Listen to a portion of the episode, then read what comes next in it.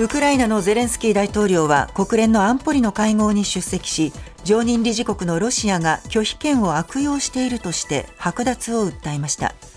一方ウクライナ産の穀物輸出をめぐり対立する隣国ポーランドの首相はウクライナへの武器供与の停止に言及し支援継続への欧米の結束に不安が生じています。ニューヨークを訪問している岸田総理は21日現地の投資家らに対して経済政策の講演を行い英語のみで行政手続きが行える資産運用特区の創設などを表明しました。海外からの投資を呼び込むため日本独自のビジネス観光や参入への障壁を是正し新規参入者への支援プログラムの整備や規制緩和を行うとしています。自民党の茂木幹事長は昨日国会議員の公設秘書が地方議員を兼職している状況について見直す方針を示しました。兼職することは国会に届け出れば例外的に認められていますが税金が原資となっている秘書秘書給与と地方議員としての報酬の二重取りには批判の声が上がっています。日本大学ラグビー部の部員が部内でいじめの被害に遭っていると訴えていた問題で警視庁が昨日部員からの被害届を受理したことが分かりました。日大によりますとラグビー部の部員1人が去年他の部員から制汗スプレーにライターで火をつけて近づけられるなどいじめの被害に遭っていると訴えがあったということです。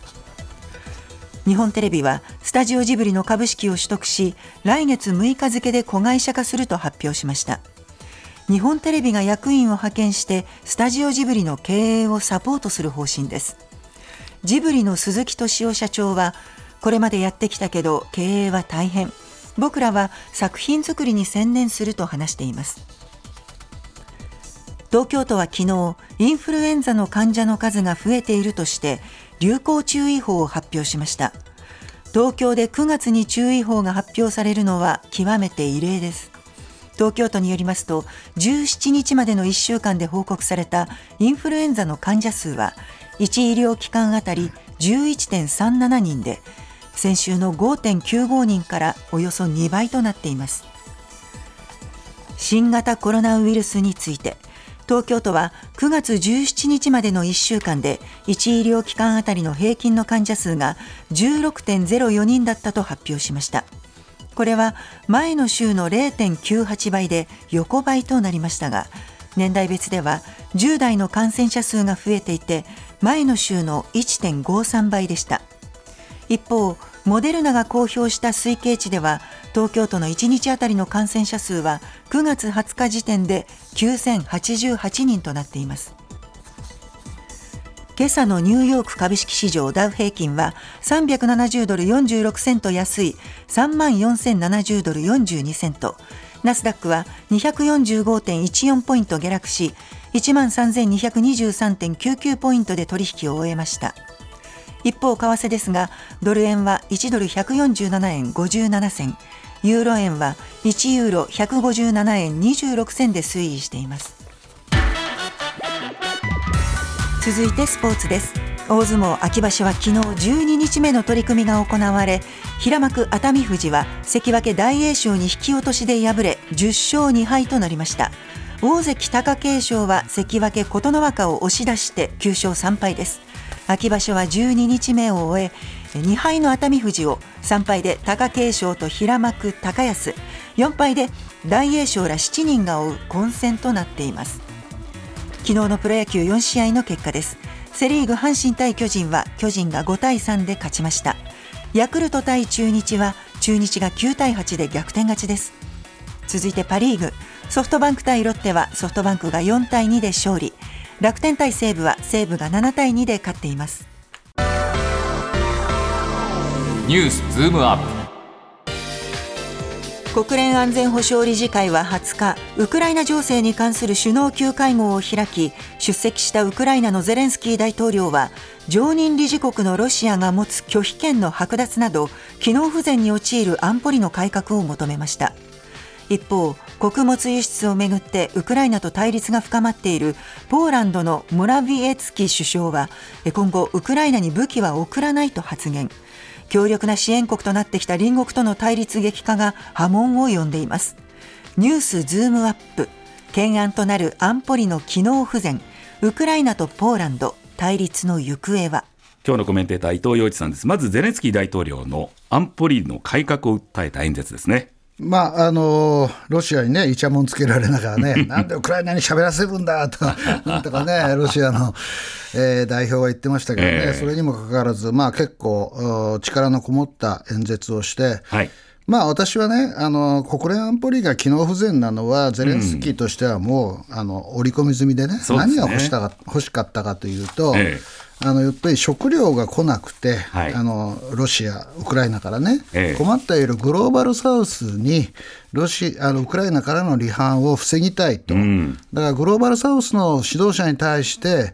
えー、ウクライナに対する支援をこれからもしてねというところがポイントだったと思うんですね。はいえだけども、ロシア、中国というのがいて、まあ、特にロシアがですね、え拒否権発動するので、何も通らないよ、だから国連改革をしましょうよと言ったことも、はい、まあ、自然かなと、うん、で、その中で具体的にですね、日本やドイツやインドの名前を挙げて、ええ。ー、常任理事国を拡大して、えー、日本やドイツ、インドを加えるべきだと言ったところが一つのポイントだったかなというふうに思いますね。えーゼレンスキー大統領、アメリカにも支援継続、これを訴えてますね。そうですね、まあ、ゼレンスキーさんが、まあ、来たのは国連でもしゃべるってこともあったけど、やっぱりアメリカの共和党の中で、ウクライナもう支援いいんじゃないのかと。はい。国内にもっと力を注いだ方がいいんじゃないかっていう勢力が台頭しつつあって、えー、それ今あの、予算の審議しているところなので、共和党の、まあ、幹部たちにですね、はいえー、ウクライナ引き続き支援してくださいよと言いに来たのが主な理由かなというふうに思いますね、うん、アメリカはただね、はい、ただそんな中であのグローバルサウスへの配慮とかいろいろとこう気を配ってたゼレンスキー大統領の発言によって、はい、ポーランドとの関係に亀裂が生じたちょっと新たな動きですね。いやこれはね国連総会の演説の中で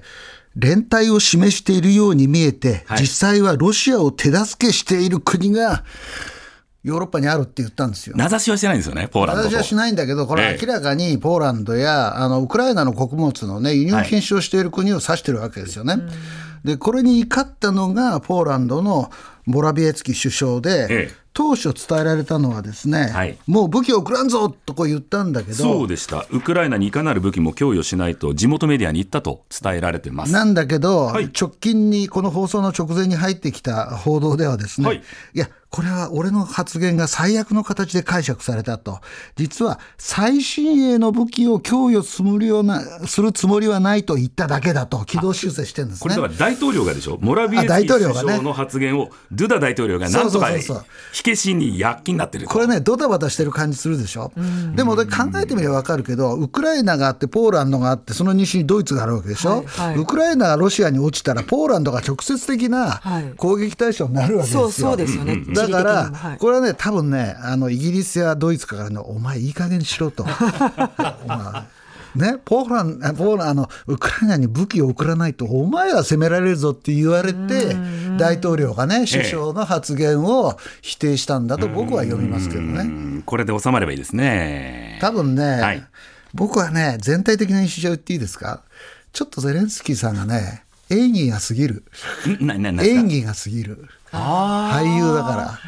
あのね、はあ、国内を固めようとしたり、国際的な支援を、あの得ようとして、ええ、ちょっと言葉が過ぎますよね。例えばね、こうあの要するにウクライナを支援しているように見えて、実はロシアを助けている国があると、そらポーランドにしたらね、ふざけんじゃねえと思いますよね。カチンと、うん、あとね、国内でもやっていることを見るとね、あの国防省の関連のね、時間を全員クビにしたりね、うん、だからちょっとね、ちょっとどうなの？タッチがおかしくなってんじゃないの？っていう気はしますよね。ニュースズームアップ公正取引委員会は昨日報道機関がニュースサイトに記事を提供する際の使用量が適正かについての調査報告書を発表。運営事業者が使用量を一方的に低く設定した場合独占禁止法上の問題になると指摘しました。ヤフーなどのニュースポータルサイトは報道機関の記事を集めて閲覧者を増やし広告収入を得ていますが報道機関側のおよそ6割は対価となる利用料の水準について不満があると回答しています。ニュースズームアップ。ニュースの適正な価格とは？うーん難しい。これは世界的にものすごい難しい話ですけどね。でも何が意味があるかっていうと自分のところは、はい、例えばヤフーニュースにね、例えばですよ、えー、えー、1000ビューあたりいくら払ってんだけど、それが自分、どこぐらいに位置するのか、うん。はい、どのくらい評価されているのかって分からなかったことなんですよ。えー、ところが今回の公正取引委員会の調査で、えー、大体目安が出てきた。はい、でそれによるとねえー、LINE ニュースあるじゃないですか、はい、結構利用してる人多いと思うんですけれども、えー、6社が報道機関側に支払った記事利用料は1000ページビュー。ページビューですよね、はい、1000ページ見たときに、うん、これ、ね、平均124円なんだけど、はい、6社のうち最も多い社はですね251円払ってた。はい最小は49円だったということが分かったということは、結構差があるずいぶん違うじゃないかと。全然違う。ね、どこが一番高いかは明らかになってませんが、例えばヤフーニュースとか、LINE ニュースとか、さまざまなところがあると、その中での差が結構大きいですね。ね49円のところは、最低か、俺のところはと。で、僕も全体的に受けた印象はね、はい、1000ページビューあたり、124円って安すぎないかっていうことですよね。はあはあ、TBS のニュースも結構あちこち出てるじゃないですか。はい、やってますね。1000ページビュー124円で。TBS の記者さんたちが頑張った対価出てる確かにあの放送で使うことがメインで、その後の二次使用ではありますが、ただ、入り口としては今ね、こういう、うん、ニュースサイトっていうのは、入り口としてはすごく大きいですもんね。大きいし、あの多分ねあのなんてネットでニュースを見る人の47%が、はい。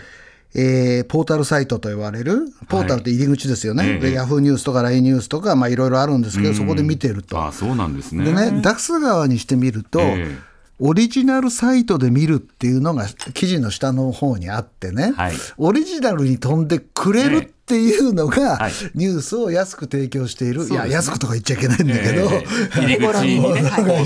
のメリットなんだけどそこから朝日新聞、読売新聞の本体のページ来てねと。そうです。いうことですもんね。で、行くとどうなるかというと、例えば毎日新聞に行くと、あなた、購読料払ってますかって聞かれて、はい、記事の途中までしか見えないとか、ね、あります、あります。はい、何本までは無料とかね。取ろうかなとか迷うっていう、ね、は有料。はい、鍵マーク。はい。全部入ってる人いないと思うんだけどな、でも。それはメディアの人しかやらないでしょうね。まあ、こうなると、じゃあ、どこにどういう形で私たちは接点持ってニュース見るのか、そしてそのニュースの対価っていくらなんだろうか、これ考えるということが必要になってきますただね、僕はいつも思うのは、ポータルサイトの入り口のニュース配信って、ええ、おそらくですよ。はいその人ごとに違うんですよ。そうです、そうです。つまり、はい、僕だと MLB に興味があると、どこのポータルサイト行っても、まず大谷翔平は今後どうなるかっていう記事が出てくるわけですよ。はい、はいあのゼレンスキーさんが国連で演説したなんて話はどこにも出てこないわけですよね。だから、そういうふうに考えていくと、ポータル依存のニュース判断っていうのはどうなんだろうなと。いうふうにいつも思うんですよね。新聞購読するメリットって一面にこれが来て今世の中でこれが大事だっていうそのレイアウトで分かるとかあるいはページめくってるうちに知らないことに出会う。そういうことですよね。そうなんですよ。だから僕は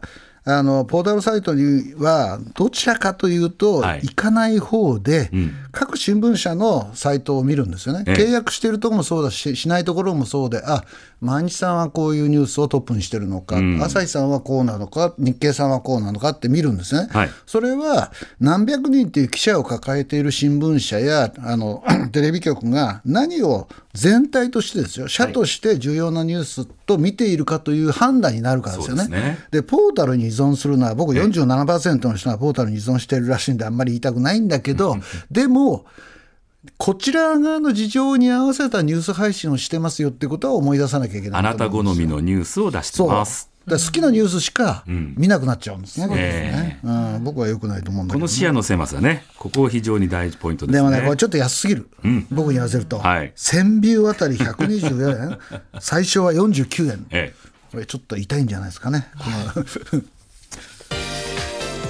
ニューヨークを訪れている岸田総理は現地の投資家らに対して講演を行い英語のみで行政手続きが行える資産運用特区を設けると表明しました。ビジネスや生活の利便性を向上し外国人の資産運用の専門家らを日本に呼び込む狙いがあります。ニュースズームアップ。資産運用特区の設立で何が変わるのか。さて岸田総理のこのスピーチ結構伊藤洋一さんこだわって全文を引っ張ってご覧になってましたよね。全文読んで、はいようわからんなというのが 正直なところね。あのね、日本語にして A4 で4ページあるんですけれども、ええ、その資産運用特区っていうのはどこに出てくるかというと、はい、4番目の4行だけに出てくるんですよ。これ全文読みますね、うん、また海外からの参入を促進するため、資産運用特区を創設し、英語のみで行政対応が完結するよう規制改革し、はい、ビジネス環境や生活環境の整備を重点的に進めると。うん、で世界の投資家のニーズに沿った改革を進めるため、皆さんも参加いただいて、皆さんってのは誰かというと、アメリカのビジネス面の会合でこう言ったのね、日米を基軸に資産運用フォーラムを立ち上げたい。うん、何にもわからんじゃん。それでね、資産運用特区って普通言うとですね、はい、税金安くしますよ、規制改革しますよ、はいで、それをなんて言ってるかというと、英語だけで処理ができるようになりますって。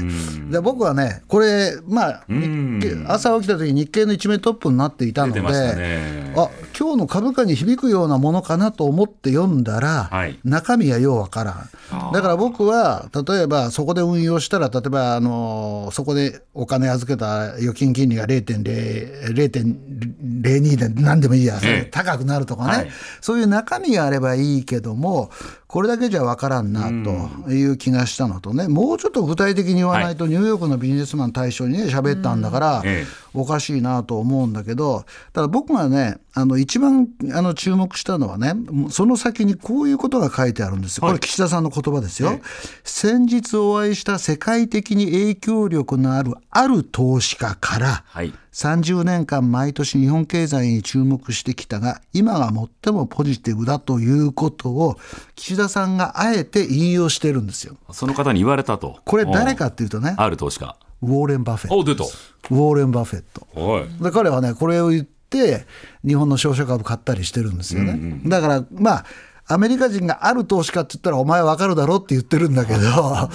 だからまあ注目されてるから日本はまあ一段とやりますよということを岸田さんは言いたかったということなんでしょうね。一個だけ気になるのは日銀の金融政策決定会合今日ですかね。今日、今日昼頃発表になって、うん、えー、っと、上田さんが、あの、マーケットが引けた後、3時半ぐらいから記者会見するんですけれども、僕が一番注目してるのはね、あの、アメリカは据え置いた、イギリスも据え置いた。はい、でも両方ともね、今後の利上げはあり得るぞとこう言ってるんですよね。で、今世界的に注目されているのは、金利はピークではない。うん、今後しばらく高止まりするよという見通しになっているので、はい、じゃあ日本はどうしなきゃいけないかっていうと、やっぱりゼロ金利解除を年内か来年の初めにはしなきゃいけないわけですよ。その下準備をどういう形でするしてくるかっていうのに興味がありますよね。はい、今日何を言うかですね。そうですね。ねえねえ、モトブルって知ってる？モトブル？そうそう、モトブル。モ